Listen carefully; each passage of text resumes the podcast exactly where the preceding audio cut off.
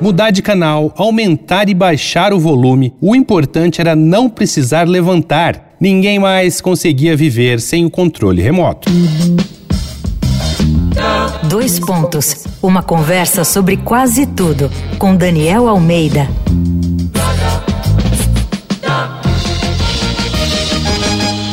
Nesse episódio da série Pérolas do Lar, a gente vai para a sala. A televisão é um artigo importante na casa de muita gente, mas fala sério, o controle remoto é quase tão importante quanto.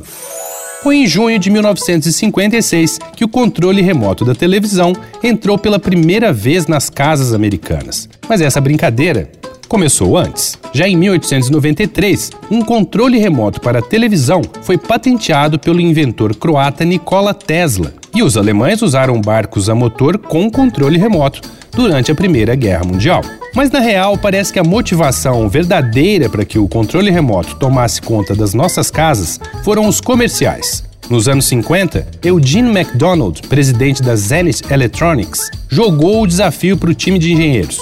Queria um dispositivo que permitisse mudar de canal, já que detestava assistir os reclames. Foi assim que nasceu o controle remoto e também que foi transferido para nossas mãos o poder de não assistir o que a gente não queria sem ter que vencer a preguiça de levantar.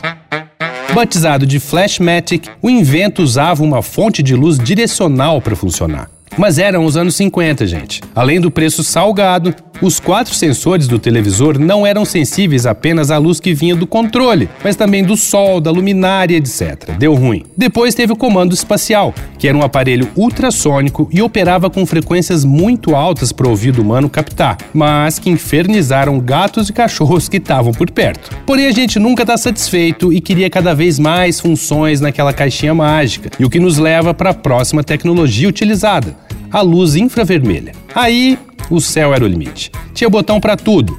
TV a cabo, videocassetes, aparelhos de DVD, consoles de videogames. Bom, eu pessoalmente acho que nunca usei mais de 5 ou 6 botões. Mas a real é que daqui a pouco a gente não vai precisar mais de botão nenhum, né? É só dar um comando de voz e pronto. Bom, aqui em casa, pelo menos por enquanto, vou continuar cuidando muito bem do meu controle remoto, porque minha TV não entende nada do que eu falo.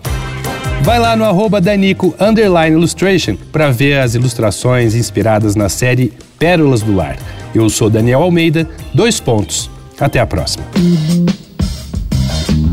Você ouviu Dois Pontos uma conversa sobre quase tudo com Daniel Almeida.